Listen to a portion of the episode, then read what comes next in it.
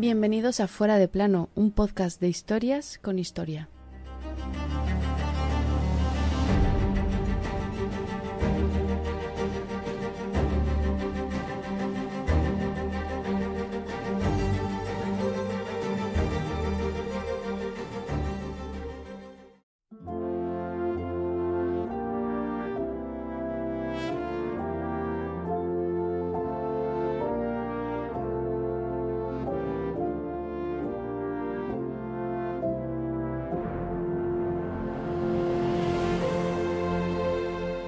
Cuando yo falte, el muchacho se hundirá en doce meses.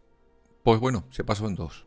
Diez meses fueron los que le bastaron a Eduardo VIII para dejar la corona, teóricamente por amor. El 10 de diciembre de 1936 decidía abdicar y dejar paso a su hermano y después a su sobrina, la futura Isabel II de Inglaterra. Hoy te traemos su abdicación y sobre todo su peligroso con el nazismo.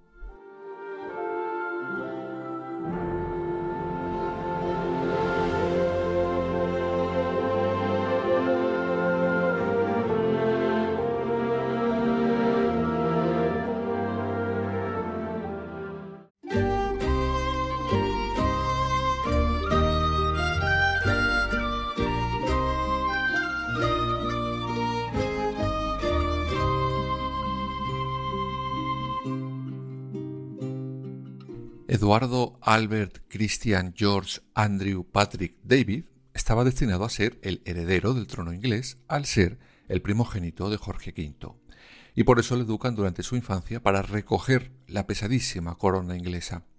El futuro rey era inteligente, pero no constante. Vamos, que lo de trabajar no le hacía demasiada gracia. Prefería tener sus romances con diversas mujeres, la mayoría de ellas casadas.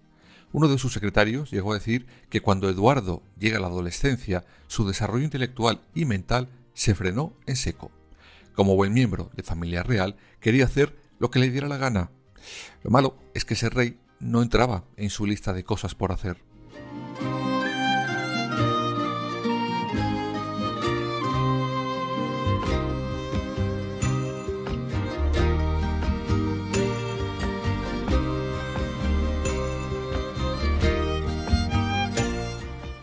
Curiosamente, en 1930 conocerá a la mujer que acabó precipitando todos los acontecimientos pocos años después, y la conoce gracias a una de sus amantes, Lady Thelma Furnes.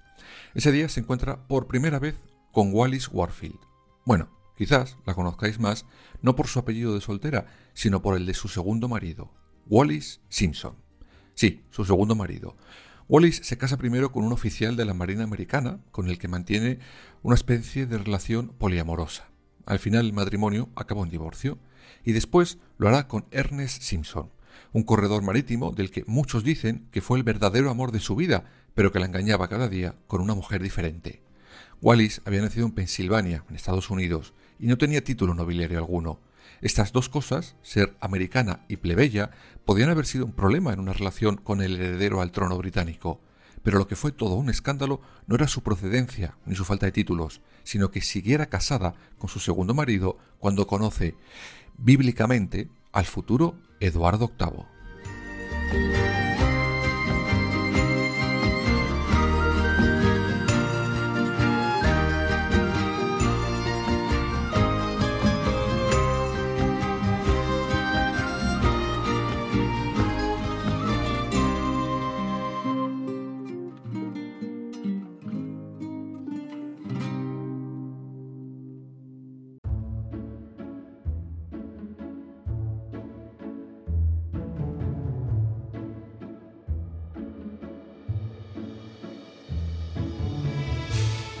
Wallis no tenía títulos, pero sí dinero, que lo compensaba. Era muy inteligente, de hecho. Estudia en las mejores escuelas de su país. El matrimonio Simpson, gracias a su dinero, serán aceptados enseguida por la alta sociedad británica, pues ellos tenían títulos, pero no dinero. Les invitaban a partidos de polo, cócteles, carreras de caballo, cacerías, y será en una de estas en las que la plebeya pero rica Wallis Simpson conocerá al heredero Eduardo VIII.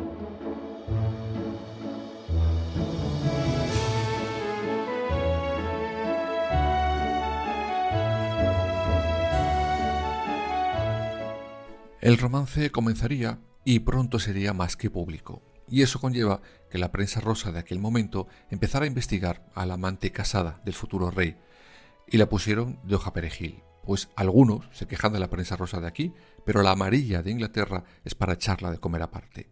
Lesbiana, bruja, ninfómana, hechicera sexual, ordinaria, espía nazi y hasta hermafrodita.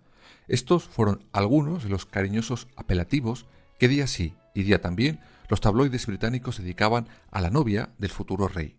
Sin embargo, a éste le importaban dos pimientos lo que la prensa o el pueblo dijera o pensara. Él tenía claro que no podía estar sin esa mujer. Incluso, en alguna carta escrita por la propia Wallis, se dijo que Eduardo VIII amenazará en más de una ocasión con quitarse la vida si su amiga le abandona.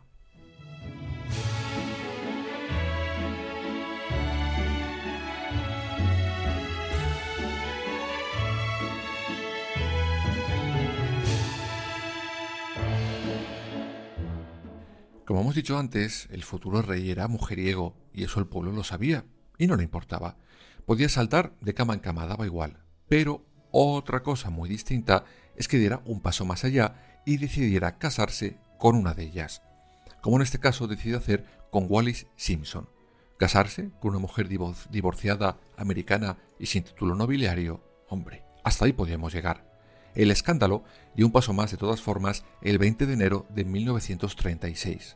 Ese día, el rey Jorge V pasa mejor vida. Su hijo, Eduardo, sube inmediatamente al trono. En su primera aparición pública como rey, desde una ventana en el Palacio de St. James, Wallace Simpson estaba a su lado. Aquello aumentó y de qué manera todo el escándalo. La Iglesia, el pueblo, el gobierno y el Parlamento se oponían a aquella relación y, por supuesto, al futuro matrimonio que ambos planeaban en secreto en cuanto el divorcio de ella hubiera terminado.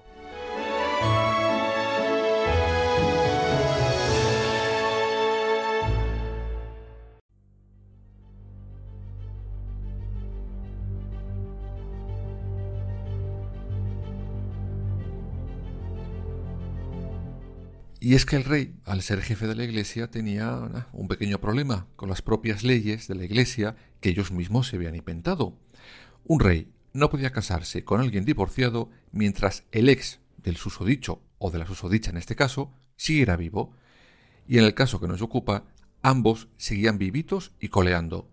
Así que o se cargaban a los dos ex de Wallis, o ese matrimonio no podía celebrarse.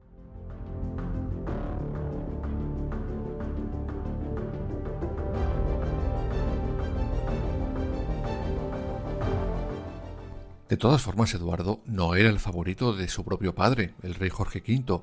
Siempre dijo que preferiría que su sucesor hubiera sido su hijo, el que luego sería Jorge VI. Incluso veía con mejores ojos a su propia nieta, su favorita, Isabel, pero no tuvo valor de romper las propias leyes de la monarquía sobre la sucesión. Es lo que tiene darte leyes a ti mismo, que a veces no te convencen, pero claro, es que te las has inventado tú. Por eso al final el heredero fue Eduardo, aunque su padre tenía claro que cuando él muriera su hijo duraría poco en el trono. Prueba de ello es la frase con la que arrancaba este capítulo.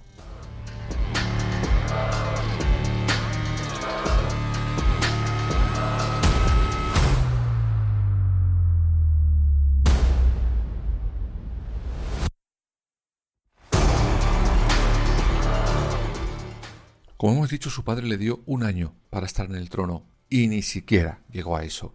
Diez meses después de ponerse la corona, aquel 10 de diciembre de 1936, Eduardo renunciaba al trono. Quiero que sepan que jamás olvido mi país, ni este imperio que como príncipe de Gales y como rey serví fielmente.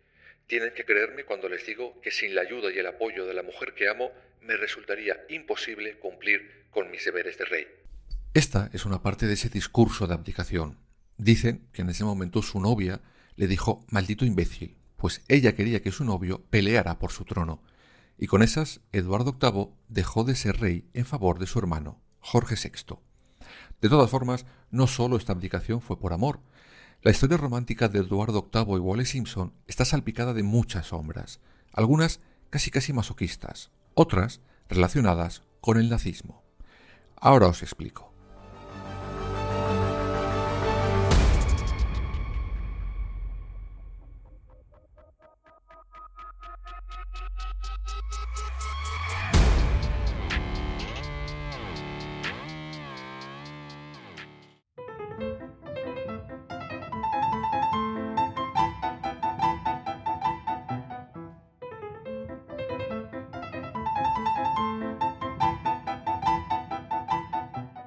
Dicen que Wallis y Eduardo tenían cierto gusto por prácticas eh, casi casi masoquistas. Es decir, a Eduardo le gustaba que su novia le humillara hasta puntos insospechados, y a ella le encantaba hacerlo, y se la daba muy bien. Dicen que llegó a tal punto su humillación que el rey terminó siendo un perrito faldero que hacía solo lo que ella quería. Aseguran, por ejemplo, que cuando estaba con sus amigos, ella decía al rey, Lárgate, mosquito, y ella seguía pasándoselo bien con sus compañías. Sin embargo, esto sería algo de puertas para adentro. Lo que realmente manchó la historia de Eduardo y Wallis fue sus más que declaradas simpatías por el creciente movimiento nazi.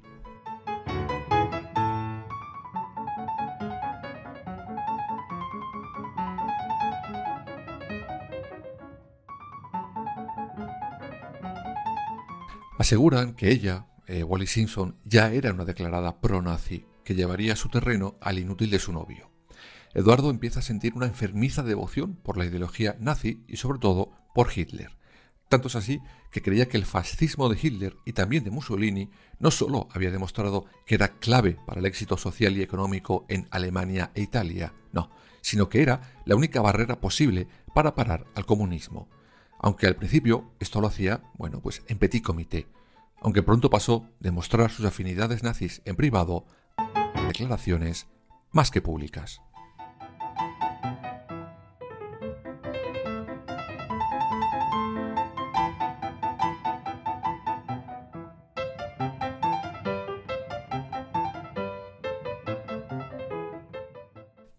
Eduardo llegó a decir que Inglaterra tenía una democracia chapucera y que era necesario que su país se acercara lo más posible a la Alemania nazi de Hitler.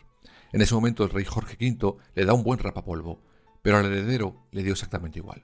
Seguirá diciendo y pensando exactamente lo mismo, tanto que cuando su padre muere planeará, junto con su primo, una futura entrevista en persona con el propio Adolf Hitler, para un acercamiento entre Inglaterra y Alemania. Durante las siguientes semanas hará visitas y declaraciones que suponían toda una injerencia en la labor política del gobierno, algo que estaba totalmente prohibido. Pero según los historiadores, el nuevo rey quería, digamos, volver a un absolutismo de alguna manera y manejar él todos los hilos, la corona, la iglesia y el Estado. Por eso, cuando Wallis inicia los trámites de divorcio de su segundo marido y Eduardo confirma su intención de casarse con ella, el gobierno y el parlamento verán la oportunidad de oro para poner al nazi de Eduardo VIII contra las cuerdas. Su intención era más que clara, que el rey abdicara. O eso, o tenía que mandar a tomar viento fresco a su amante, algo que sabían perfectamente que él nunca haría. Y digamos que ese plan se cumplió con éxito, pues como hemos dicho, diez meses después, Eduardo VIII pasó a la historia.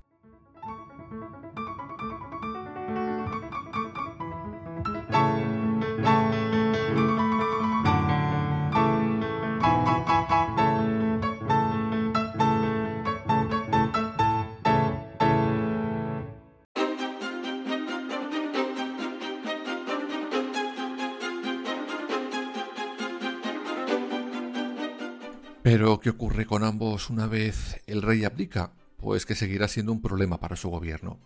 En 1937, los duques de Windsor, cargo con el que se quedaron finalmente, viajan a Alemania. Allí se fotografían encantados con los líderes nazis. No en vano, son recibidos con mucho cariño. Pero poco después estallará la Segunda Guerra Mundial y el gobierno entiende que tienen un problema serio con los duques de Windsor. Por eso le encargan un pomposo y absurdo título, general mayor encargado con las relaciones de la Comandancia Francesa de París. Eso era básicamente para que estuviera ocupado y no tocando las narices. Pero oye, que ni con esas. Eduardo seguirá lanzando sus discursos pronazis, justo lo contrario de lo que debería hacer con su nuevo cargo.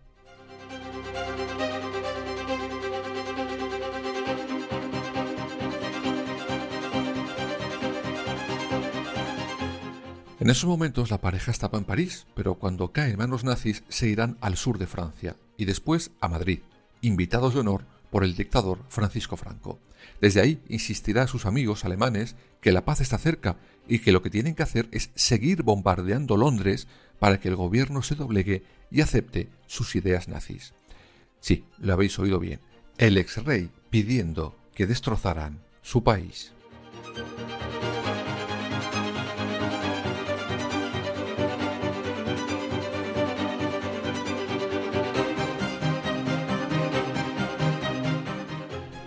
Los duques se irán después a Lisboa. Allí estarán rodeados de espías que seguirán minuto a minuto todos sus movimientos.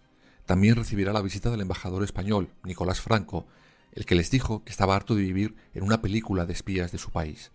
En estos momentos, viendo cómo los duques son un peligro para el país y para la propia institución, y más en esos momentos de guerra, el primer ministro británico Winston Churchill decide apartar de la vida pública y les manda al Caribe como gobernador de las Bahamas.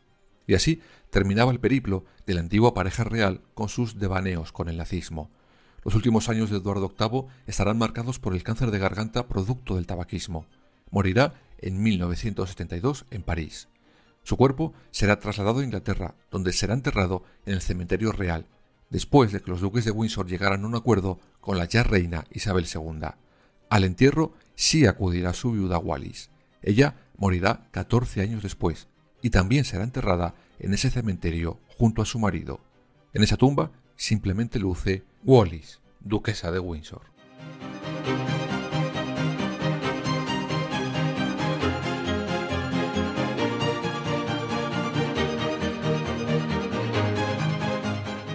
La historia del rey que abdicó ha pasado como una romántica historia de amor, pero como hemos visto, este rey tan romántico era pelín nazi. Por eso, en la historia de Gran Bretaña, prefieren no hablar mucho de él. Y sinceramente, lo entiendo.